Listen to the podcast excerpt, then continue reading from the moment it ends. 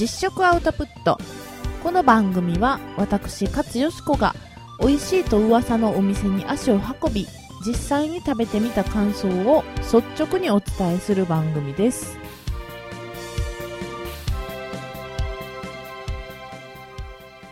はい皆さんおはようございます。実食アウトプット勝よしこです。ただいま5月の11日日曜日非常に爽やかな朝を迎えております。皆さんいかがお過ごしでしょうか？えーとですね、私はと言いますと、職業柄ですね、えー、放送作家という仕事をしておるわけですが、えー、まあ、放送作家の中でもいろんなタイプの人がいて、えー、ずっとなんか夜中に会議があるみたいな人がいたりとかね。私は割とこう規則正しく、あの、普通のサラリーマンの方みたいに朝行って、えー、夕方までみたいな感じの、えー、仕事の仕方をさせていただいてるわけですが、えー、年に何週間かだけ、なんかギューって仕事が詰まってきて、忙しい、今、忙しいなっていう時期があるんです。そういうなんか波がバーっとある人もいると思うんですが、私の場合はですね、えー、割と、普段からあの、一定のリズムで仕事をさせていただいているわけですが、うん、たまにすごくぎゅうぎゅうになる時があって、この、うん、2、3週間ぐらいかな。はとても、えー、忙しいというか、まあ、いろいろ仕事があるわけです。仕事があるというのは、えー、私ども自営業者にとってはこの上なく、えー、素晴らしいことでして、仕事がないと、えー、ギャランティーがいただけないので、え、食べるものにも住む場所にも困ってしまうという状況になるので、何より素晴らしいことなんですが、えー、まあちょっとそんなこんなで、ここのところバタバタしております。えー、そんな中ですね、えー、なんか、私、えー、髪の毛が比較的長いんですが、そうですね、どれぐらい長いかな、肩、肩下、えー、2、30センチぐらいあると思うんですが、まあまあ、あの、いわゆるロングヘアにしてるんですね。それで何が困るかというと、髪の毛がやっぱりどうしても抜けるのですが、抜けた髪の毛の長さが髪の毛の短い人より長いので、えー、髪の毛が落ちてたらすごく目立つ。これがね、すごく嫌で、えー、特にあの、お風呂上がりに脱衣場で洗面台の前で髪の毛が乾かすんですけど、そこにね、やっぱりパラパラと髪の毛がどうしても落ちるんですよ。で、それをね、まあ、あの、ティッシュペーパーとか、えー、なんか、掃除機かけたりとかする、えー、までもなく、なんかこう、チュチュッと取ったりとかはしてたんですけども、どうもそのいちいちめんどくさいと。で、またそのティッシュを、えー、捨てたりとかめんどくさいので、なんかいい方法ないかなと思って、ハンドクリーナーとかで、ウィーンってその髪の毛吸わせるだけのやつあったらいいのになと思って、なんかいい方法ないかなと思って、えー、ネットでね、脱衣所、髪の毛とかで、えー、掃除とかで、えー、ググってみたわけです。するとね、全く同じことでやっぱり、みんな誰しもね、思うことは一緒なんですね。うん、脱衣所に髪の毛が落ちて困困りますと。で、それを掃除するために、これを買いました。とってもいいです。みたいなのが載ってたので、えー、なんじゃろうと思ったら、無印のね、無印良品のハンドクリーナー、えー、充電式ハンドクリーナーというのがあって、それがあの、まあ、髪の毛を吸わせる、ハンドクリーナーなので、普通の掃除機みたいに部屋中掃除機をかけるわけではなく、ちょっと埃を取るとか、ちょっとなんかするぐらいのことにちょうどいいというので、えー、私も買ってみました。えー、無印で、えー、2000円ぐらいかな ?2000 ちょっとぐらいやったと思います。めっちゃ安いし、で、もうやっぱ無印なのでデザインも非常にシンプル。あの、全然邪魔じゃない感じ。で、大きさもそんなバカでかくなくてちょうどいい。うん。40センチぐらいかな。で、立てておけて、えー、充電式のものを買いました。これがね、思った以上によくって、もうお悩み一気に解決ですよ。毎日そのお風呂上がりに髪の毛乾かした後に、あ、ちょっと落ちてんなと思ったらブイーンって吸わせるだけで、えー、いつまでもこう、綺麗な脱衣所のストレスでね、えー、なんでこれをもっと早く買わなかったんだろうという、うん、そういうことよくありますよね。なんでもっと早く知っておかなかったのかしらみたいなことよくありますが、まあ、それの最近で言うと、えー、一番の例でございます。うん、あの、同じ悩みを持ってる人が、ネット上にも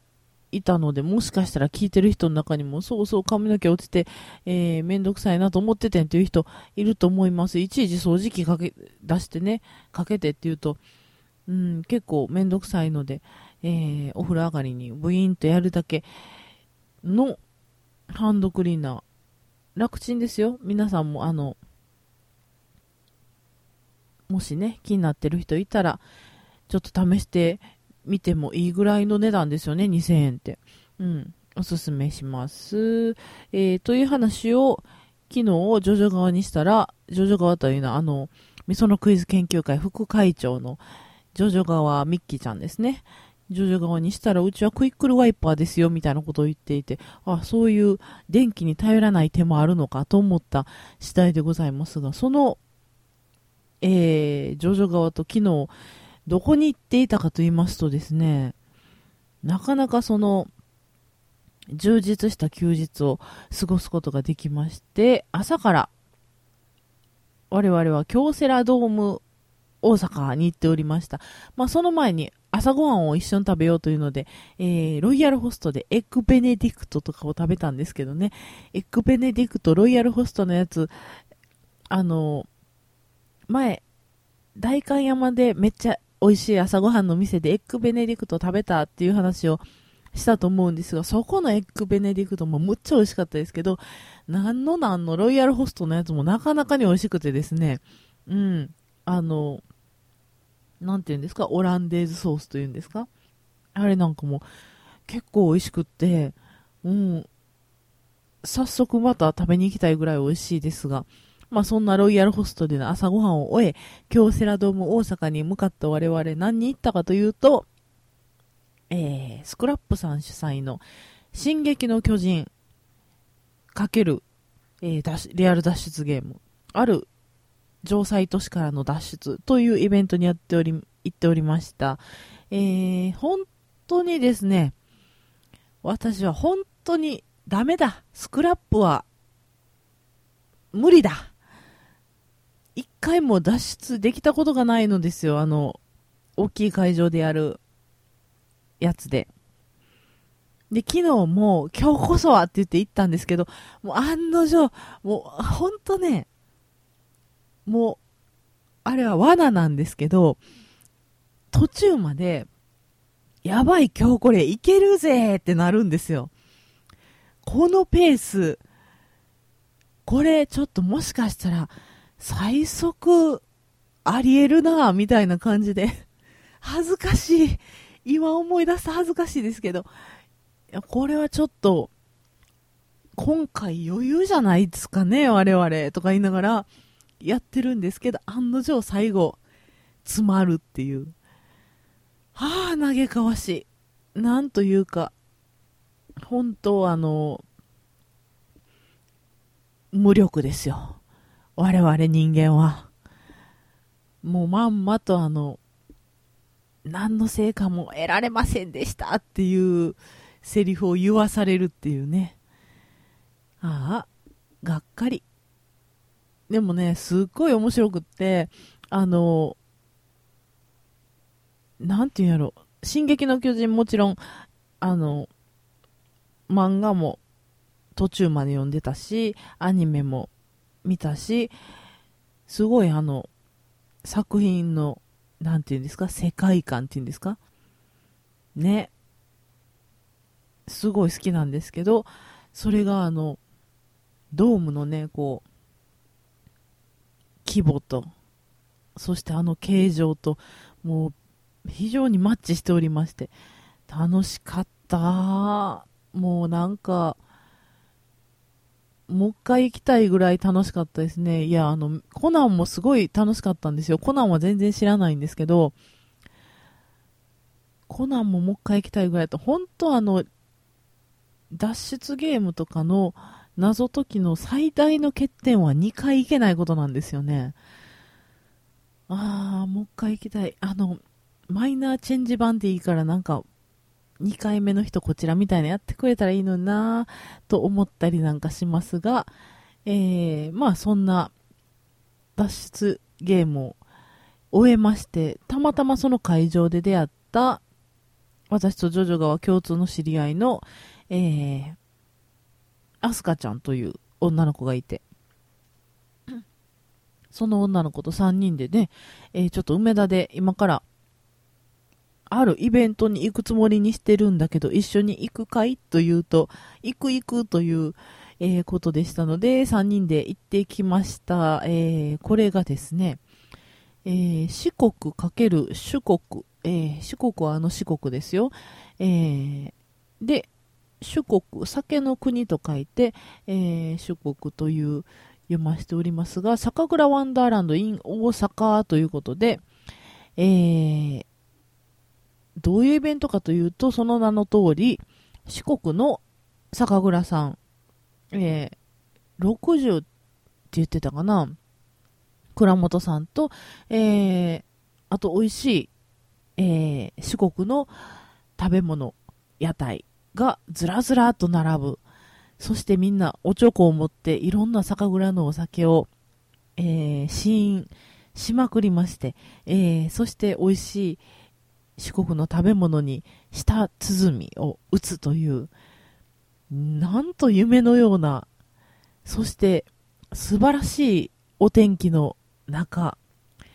えー、天気も良くてね、風がちょっと吹いてて、それで、えー、何ですか、えー、そんなに暑くもなく、寒くもないという最高の状態の中ですね、我々は。えー、西梅田スクエアという、えー、もともと大阪中中央郵便局があったところ、えー、大阪中央郵便局がちょっと、えー、ずれまして、どっちかな？西にずれて。で、そのもともとあったところが、えー、そういう広場になっております。イベントなんかちょくちょくやってらっしゃいますが、そこで、えー、そのイベントがあったので、日本酒をいろいろ飲み比べましょうということで、行ってまいりました。もう本当に楽しかった。もうね、あの、化粧品売り場とか、アクセサリー屋さんとかに行くと、わーってなるっていう話を前もしたと思うんですけど、わーどうしよう、あれもこれもめっちゃ、うわ、楽しいってなっちゃうんですよ。なんか、いっぱい、好きなもんがいっぱいある、どうしようってなっちゃってふ、わーってなるんですけど、昨日はもうその、イベントスペースに行った時点でちょっとふわーってなっちゃって、めっちゃこう気分が高揚しましてですね、あのもともとそんなあの、私自身は、えー、日本酒に詳しいわけでもない。えー、まあ、日本酒が美味しいお店ですよって言って連れて行ってもらったら、えー、ちょっとあれとこれとみたいな感じで飲みたいなとは思ってるんですが、その味の違いもそんなにわかんないし、あの、美味しいですよって言われて出されたら、ほんまや美味しいってなるぐらいのことなんですけど、でもこうやってね、あの、いろんな酒蔵さんが、えー、倉本さんがずらずらっと、えー、並んで、それぞれの、うちの大吟醸です。うちのなんとかですって言って、えー、いろんなものを継いでくださって、で、それをペロペロっと味見して回っていると、本当にえ、こんな同じ材料で作っててこんなに味が違うんやっていうのに、まずびっくりして、で、まあ、来てらっしゃったところがどこもその、多分ね、その、美味しいところばっかりやからやと思うんですけど、それぞれに美味しいんですよね。超辛口みたいなのも美味しいし、甘口ですって言ってるのも美味しいし、日本酒、やばいですね、あれ。あの、一緒に行ってたその3人以外に向こうでもいろいろ知り合いにあったんですけど、えー、日本酒が大好きな知り合いに向こうで会いまして、今からちょっとあの、私たち、お酒もちょっと一段落したので、ケーキでも食べに行こうと思うんだけど、一緒に行くって言って誘ったら、糖分はケーキじゃなくてお酒で取りますって言われて、あ、この人、す、すごい、あの、酒好きな感じがすると思ったんですけど、本当にあの、あんまりハマると、ね、ちょっとそういうバランスも、えー、ケーキとお酒のバランスまで取らないといけなくなるのかと思うと、ちょっと気が遠くなりましたが、えー、そんな中でちょっと美味しかったというか、おお、こんなものがあるのかという、えー、驚いたものをご紹介しようかなと思います。えー、四国のね、そういうイベントなので、えー、四国の酒蔵さんばかりが揃っていたわけですが、えー、香川県にあります、有心酒造さん、えー、勇ましい心の、えー、有心酒造さんという会社、えー、有心という、えー、漢字でね、筆で有心って書いてる、えー、普通の日本酒も売ってらっしゃるんですが、それとは別に、えー、ちょっと見た目で言うと、ロゼワインみたいな感じの、えー、お酒が置いてまして、なんかおしゃれなね、ラベル、ボトルに入っております、えー、リセノワールという商品名なんですけれども、えー、どういうものかというと、えー、古代米、あの、赤米とか黒米とかありますよね。そういう感じの古代米、えー、だけで、えー、古代米と、あえー、と、普通のお米も入ってるのか、えー、古代米を使って、えー、仕込んであるというお酒。で、えー、一応ね、その、材料はお米なんで日本酒っぽいんですけど、飲んでみると、これがね、日本酒でもない、なんていうんやろ、なんかめっちゃフルーティーで、でもその、色はワインみたいやけど、味はもちろんその、ワインのような、えー、酸味とかはあんまりないんですけど、えー、なんとも言えないその、フルーティーで爽やかで、えー、甘みもちょっとあって、見た目もピンク色ですっごい可愛い。もういかにもこう、女の子が喜びそうな、えー、お酒だったんですが、これがむっちゃ美味しくって、あの、買って帰りに買って帰ろうって言ってたんですけども、案の定帰りはそんなことを覚えてられるような状態ではなくてですね、買って帰らなかったんですが、えー、あと、あれですね、あの、ポリフェノールが入ってますとか、えー、ライスパワーエキスなんとかとかいう、あの、たまに化粧品とかで、あの、米麹を作っている人の手は美しいみたいな感じで、ライスパワーエキスなんとか配合とかありますけど、えー、そのライスパワーエキスも入っているということで、なんかいいらしいですよ。なんかぼんやりした説明で申し訳ないですが、えー、なんか調べてみるとこちらの会社はそのライスパワーエキスを使った化粧品とかも作ってらっしゃるみたいで、えー、まあそういう女性にも優しいみたいな、えー、コンセプトでもあるわけですが、もうとにかくその、えー、見た目が可愛らしいのと、味がすっきり爽やかで、えー、甘みもあって飲みやすいというので、またちょっとね、あのー、機会があれば通販とかもやってるみたいなんでトライしてみたいなと思います。えー、なんか、前イベントではリセノワールスパークリング飲みましたみたいなブログとかも出てきて、これのスパークリング絶対美味しいやんと思って、ね、あれば飲んでみたいんですが、えー、またちょっと見ときます。あとですね、なんかかねてよりツイッターとかで、えー、徳島出身の人が、半田そうめんめっちゃ美味しいみたいなことをずっと言ってる人がいてですね、半田そうめんそんな美味しいのかと思って、もう、ぜひ食べてみたいと思ってたんですけれども、ついに出会うことができました、半田そうめん。えー、と、こちらは徳島県の、えー、白滝製麺、普通の白い滝ですね。えー、白滝製麺さんという、えー、そうめん屋さんなんですが、こちらの、えー、半田そうめん売ってらっしゃいました。えー、半田そうめんって普通のそうめんとどう違うのかと言いますと、えー、とにかく普通のあなたが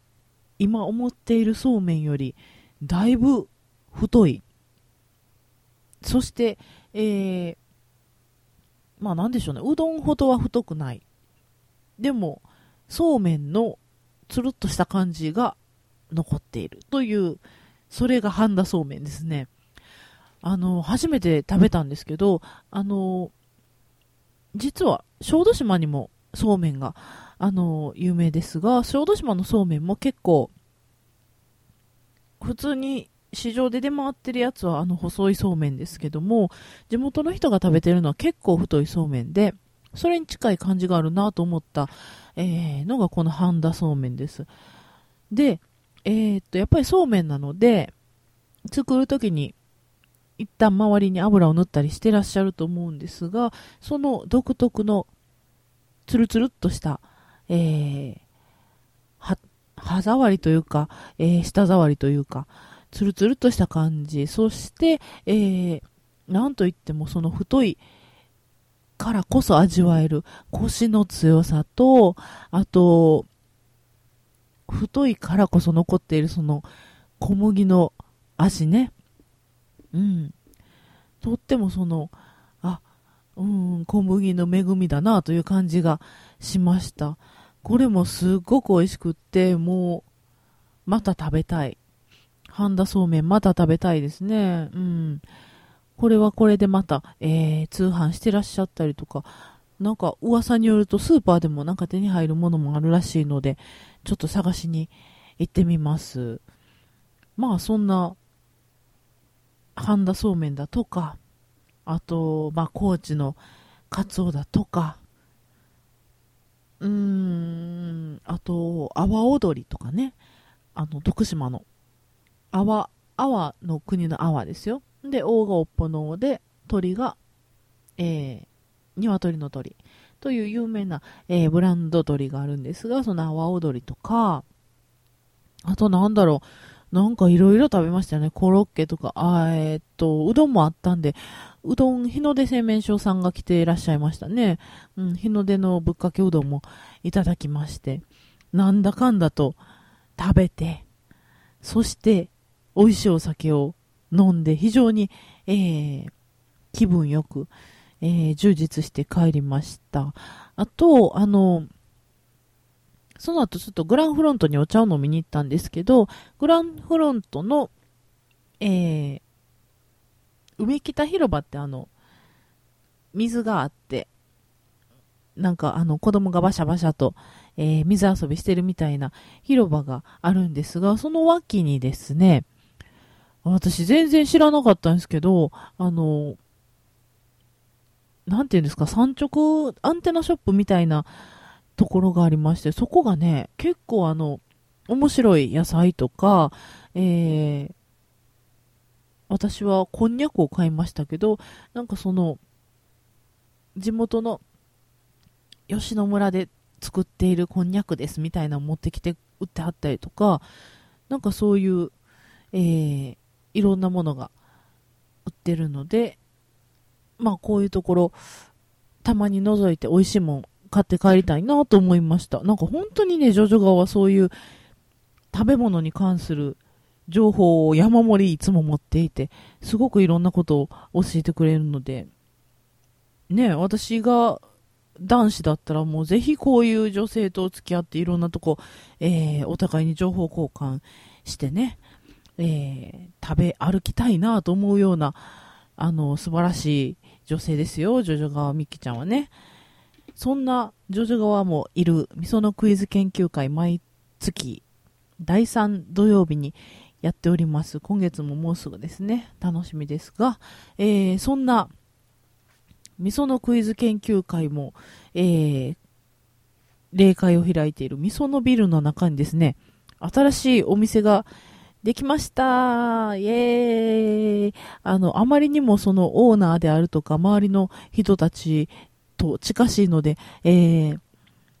あんまりそんな実食アウトプットでお話しするのもステマっぽくって嫌だなと思ったりもしたんですが、行ってみて食べてみてあまりにも美味しかったのでご紹介したいと思います。えー、南波赤老さんですね。えー、赤い狼と書いて赤老さんです。えー、こちら一応、ミリタリースポーツ食堂という、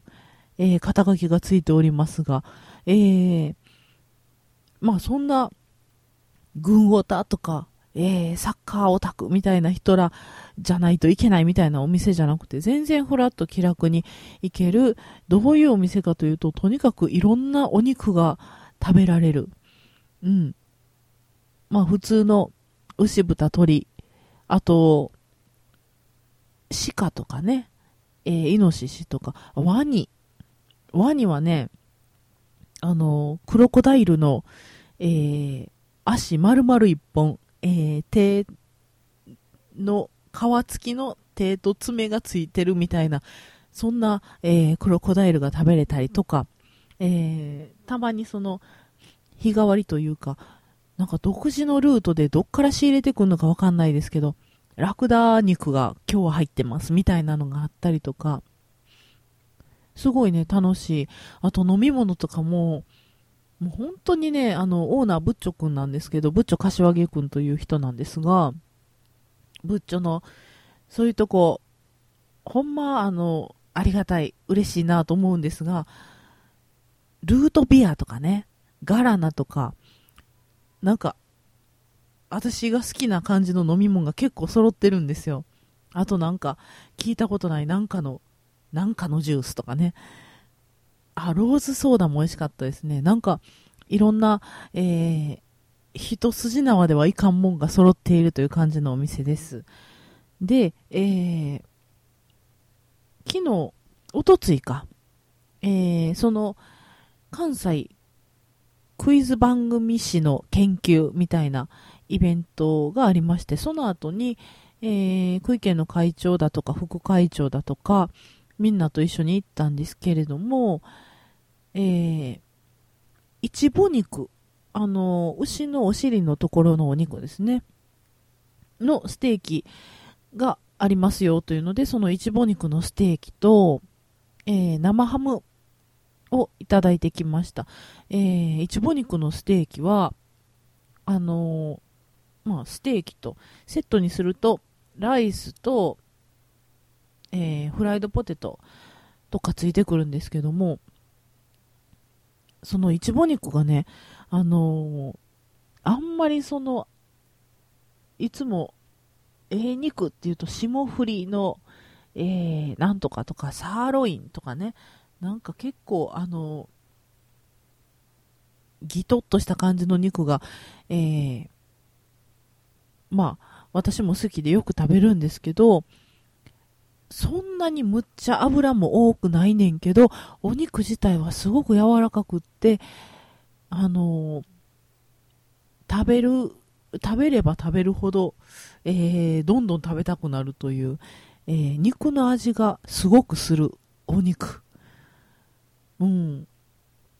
お肉好きにはたまらないという感じのお肉でしたね。みんなでまあちょっとシェアして食べたりしたんですけど、あれ全然1枚1人でペロリといけますね。うん。いちぼ肉美味しかったですね。あと、生ハム？生ハムってなんかあの、普段、まあ、いろんなところで生ハム出されて食べますけど、なんか、ちょっと他の店で食べる感じと違う、あの、めっちゃ柔らかくって、生ハムやねんけど、めっちゃ柔らかくってしっとりしてて、